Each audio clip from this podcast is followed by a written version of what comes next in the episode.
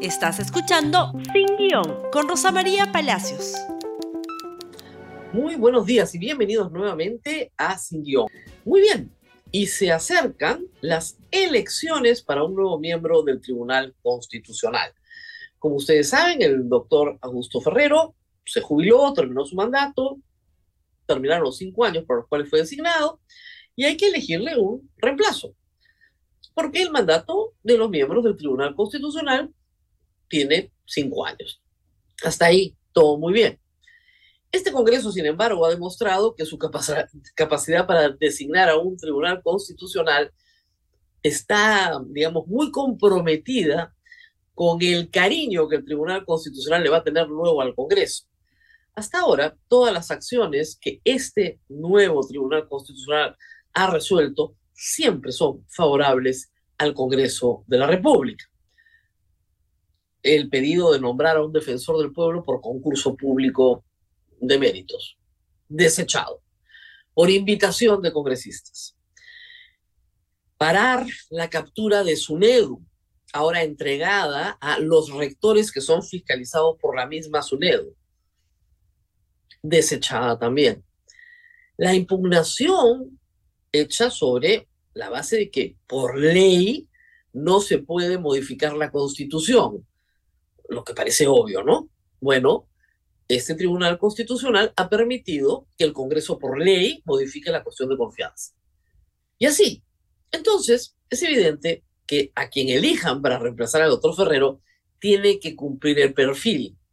¿Y cuál es el perfil? Un perfil que sea, digamos, tributario, agradecido al Congreso de la República. A las pruebas me remito. Este es un tribunal constitucional que ha dicho que los congresistas tienen iniciativa de gasto.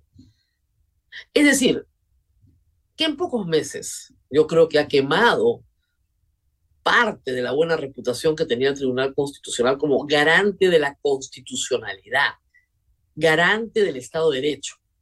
Pero bueno, es lo que hay, es parte de un proyecto autoritario y eso es lo que tenemos hoy. Van a elegir a nuevo miembro del Tribunal Constitucional. Por ley, en este caso, el Congreso sí está obligado a hacer un concurso público de méritos. Ya han llegado ya los 13 primeros, por lo menos ya venció el plazo de inscripción, y se han inscrito 13 candidatos. Tenemos primero la noticia, ¿no es cierto? A ver, la noticia que puso la República ayer sobre una evaluación preliminar de estos 13 candidatos y después vamos a examinarlos uno por uno. No, perdón, había una noticia anterior, pero bueno, después vamos uno por uno. Eh, no tenemos la noticia, vamos uno por uno. Vamos a explicar de qué se trata. Son 13 candidatos, pero hay algo que parece ser casi, casi una norma. De los 13, 7 ya postularon al Tribunal Constitucional. ¿Cómo? En procesos anteriores. En el caso de María del Pilar Tello, por ejemplo, ha postulado ya dos veces al TC y dos veces le han dicho que no. Y en los otros les han dicho que no por buenas razones, que van hasta violencia familiar, pobre desempeño en entrevista personal, etc. Es decir, de los 13, 7 ya lo intentaron. Varios son trabajadores del Congreso. Yo no desmerezco el trabajo en Congreso ni en las comisiones, que probablemente trabajen más que los mismos congresistas, pero se supone que el Tribunal Constitucional reúne a lo mejor de la Academia Jurídica Peruana. O sea, los mejores catedráticos, profesores de derecho, son los que terminan integrando el Tribunal Constitucional. También pueden ser jueces o abogados privados, pero que tengan una trayectoria en defensa de la Constitución, la verdad es que la lista deja poco que desear, ¿no? Incluye al propio abogado de Alan García, el señor Wilmer Medina, que ya fue además postulante al Tribunal Constitucional. Pero veamos grupo por grupo, por favor. Hemos hecho algunas caquetas para que ustedes los vayan conociendo. Si ustedes tienen información sobre estas personas, sería bueno que la hagan pública. Guillermo Sandoval Aguilar es abogado de la Universidad San Martín de Porres, el eh, doctor Sandoval tiene una discapacidad auditiva y fue conocido porque denunció en ese entonces al Consejo Nacional de la Magistratura por discriminación porque postuló a fiscal y aparentemente no le dieron las facilidades que requería.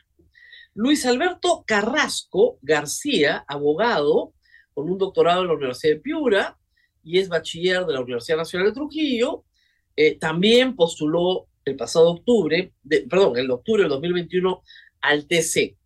Eh, el doctor eh, Carrasco, el doctor Sandoval y, María del Pilar Tello, también Pedro Alfredo, Pedro Alfredo Hernández Chávez, son los únicos que han presentado hasta el momento los requisitos completos.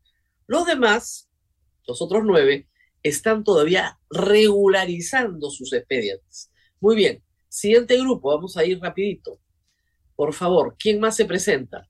Benjamín Carlos Enrique Colfer fue cesado por el Poder Judicial por límite de edad en su cargo, como juez titular del segundo juzgado penal de la Molina y Cieneguilla. Claro, no logró hacer carrera, ¿no? En el Poder Judicial. El señor José Francisco Urquizo Lachea también es eh, abogado por la San Martín de Porres, tiene un doctorado, ya se presentó antes, no pasó, no llegó. Recuerden ustedes que hay que tener 87 votos del Pleno para lograr ser eh, eh, finalmente elegido por el Congreso de la República. El señor Hernando Montoya Alberti es también, todos son abogados, obviamente, ¿no? Porque tienes que ser abogado. Es doctor en Derecho por la Universidad de San Marcos y ha trabajado en Indecopi como miembro de las comisiones de procesos concursales y de protección al eh, consumidor.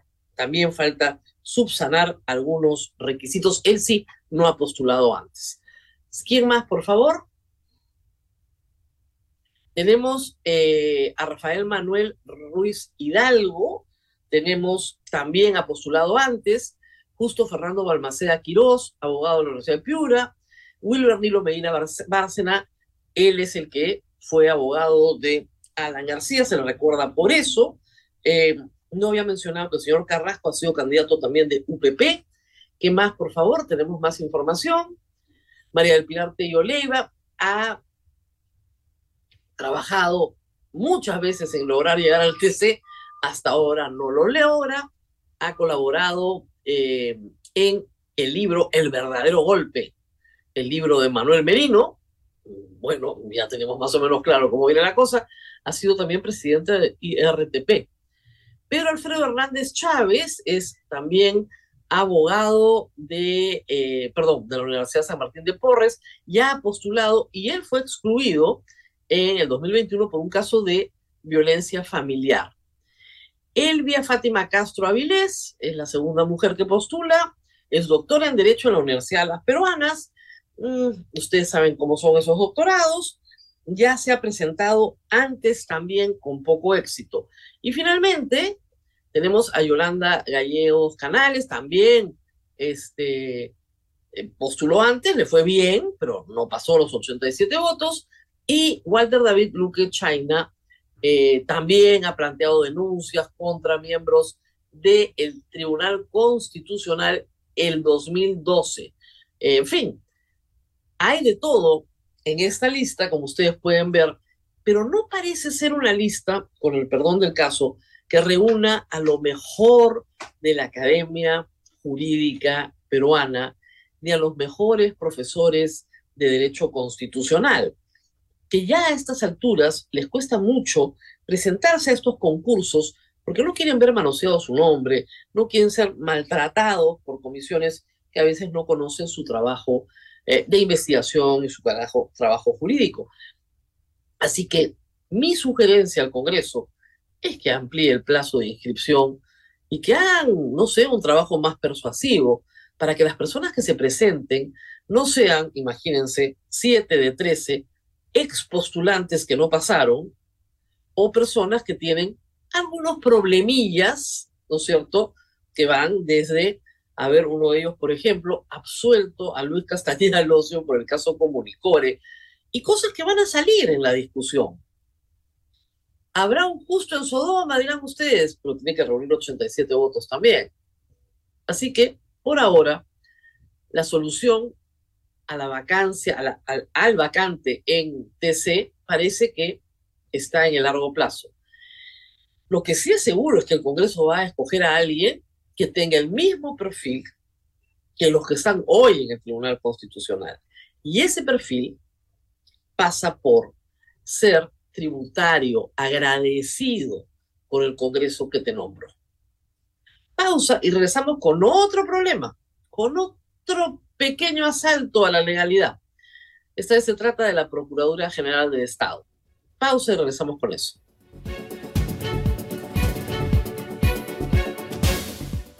Muy bien, y tenemos que hablar ahora de la Procuraduría General del Estado. ¿Qué cosa es un procurador? Un procurador es un abogado del Estado. ¿Ok? Un abogado del Estado. No es un fiscal, no. No es un juez, no. No acusa, no investiga, eso lo hace el fiscal. El fiscal representa a quién? A la sociedad. A todos nosotros. El fiscal defiende el interés de la sociedad en el marco de la justicia. No al Estado, ¿ah? a la sociedad. El juez resuelve, sanciona, emite una condena, un fallo, muy bien. Y el procurador es el abogado del Estado, del Estado como parte. Las partes civiles, por ejemplo, en un proceso penal, son los agraviados, tienen sus abogados, y el Estado, si es agraviado también, tiene su abogado. Muy bien. Ojo, ser abogado del Estado no es lo mismo que ser abogado del gobierno, o ser abogado del ministro, o ser abogado del alcalde, ¿no es cierto? Es abogado del Estado. ¿Y esto qué quiere decir? Que los intereses del Estado son permanentes. Los gobiernos pasan.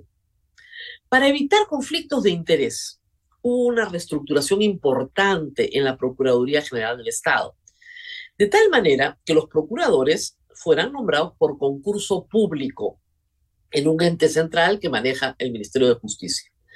No es un organismo constitucionalmente autónomo porque así no está diseñado en la Constitución, pero tiene un nivel de autonomía muy grande otorgada por un decreto legislativo que justamente se trabajó para evitar, como les digo, conflictos de interés, evitar el dedazo. ¿Ok? Si yo, ministro, nombro a mi procurador, mi procurador de nuevo va a ser tributario de mí, no va a estar agradecido.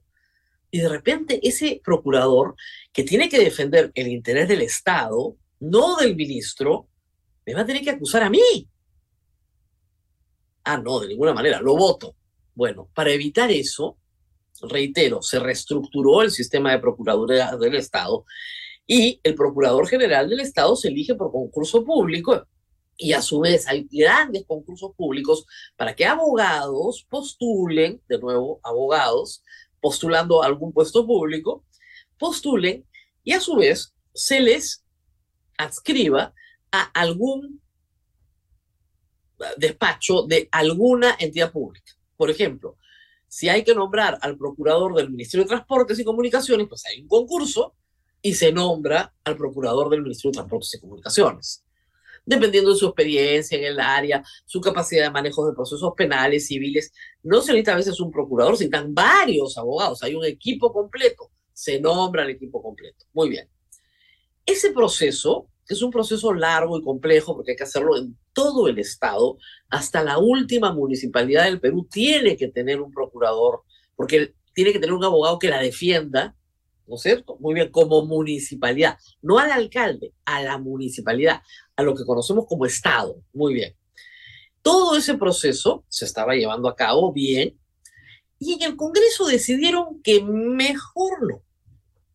Que mejor, el año pasado, proyectaron una ley en la cual el Congreso solito y por sí ante sí elegía a dedo a su procurador sin ningún concurso público.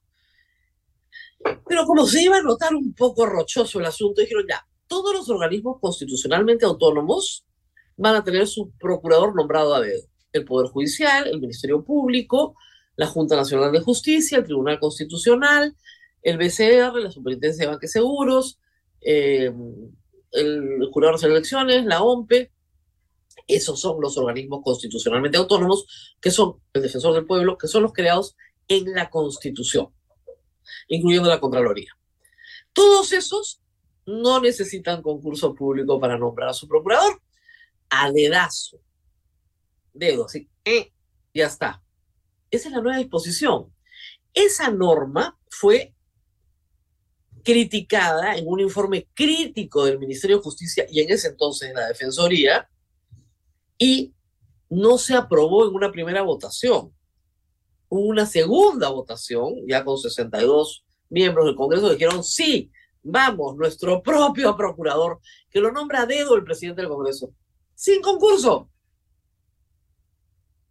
La norma se remitió para su promulgación al Ejecutivo. Todos pensamos que la señora Boluarte le iba a observar concurriendo en la opinión de su Ministerio de Justicia, ¿no? pero no la observó. La promulgó ayer, un día después de no haber querido responder las preguntas del Procurador General del Estado. Porque ya se dieron cuenta que la norma que reestructuró todo el sistema de procuradurías justamente evitaba el conflicto de interés. Y si el procurador tenía que denunciar al ministro, no denunciaba, pues. Y si el procurador tenía que denunciar al congresista, lo denunciaba, pues no le estaba agradecido por su nombramiento.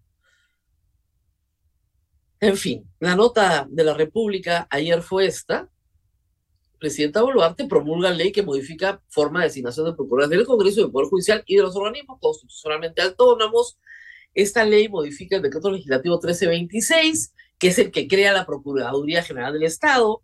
Acuérdense ustedes todo lo que pasó con el procurador Soria durante el gobierno de Castillo el procurador Soria tiene estabilidad en el cargo por cinco años. Lo votaron a la mala. Planteó una acción de amparo y lo repusieron. Bueno, parece que el procurador Soria tampoco le gusta a la señora Dina Boluarte. Es como una continuación, ¿no? Un proyecto autoritario solamente cambia de, de personas, pero el proyecto autoritario sigue igualito. Y los intereses particulares siguen sobre la mesa sin importar el interés general. La Procuraduría General del Estado se va a defender, así lo ha dicho el señor Soria, eso también lo tenemos en noticia. Anuncian acciones legales contra la ley que permite al Congreso elegir a su procurador. Es increíble. Además, miren, en este momento el Congreso tiene nueve congresistas mochasueldos. Nueve que deberían estar siendo ya denunciados por el mismo procurador del Congreso, porque afecta el interés del Estado. Muy bien. ¿Qué más hay que decir? un comunicado de la Procuraduría General del Estado, donde advierte lo que les acabo de explicar, que además hay una serie de consecuencias en esta ley, porque afecta la autonomía de los procuradores y además afecta el principio de igualdad. Si yo quiero ser procurador del Congreso, de DASO, pues si yo quiero ser procurador del Ministerio de Salud, concurso público, bueno, el problema es que el procurador va a terminar ¿dónde? En el Tribunal Constitucional. ¿Y qué cosa le van a decir en el Tribunal Constitucional? Lo que ya sabemos, que el Congreso nunca se equivoca, que el Congreso tiene razón, que el Congreso puede modificar la ley como le dé la gana y que el Congreso es todopoderoso y que el Tribunal Constitucional no tiene nada que decir al respecto. Ya lo ha aprobado cuatro o cinco veces este Tribunal Constitucional, en los ejemplos que he puesto al principio. Así que queda bien claro que esto es parte, procuradores a dedo, del mismo proyecto autoritario. El mismo proyecto autoritario. Es cómo hacemos para que no nos molesten y nos dejen tranquilos hacer lo que nos da la gana en beneficio del interés particular de cada uno de nosotros. Así estamos. ¿ah? Todos los días les cuento esta noticia estamos dentro de un proyecto autoritario que sigue creciendo más y más y más. Mañana la presidenta anuncia que nos va a dar cuenta de los éxitos de sus seis meses de gestión. Estaremos atentos a ese discurso.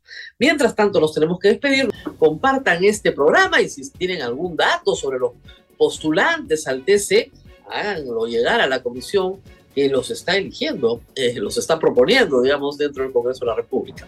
Compartan este programa, nos vemos nuevamente el día de mañana. Gracias por escuchar Sin Guión con Rosa María Palacios. Suscríbete para que disfrutes más contenidos.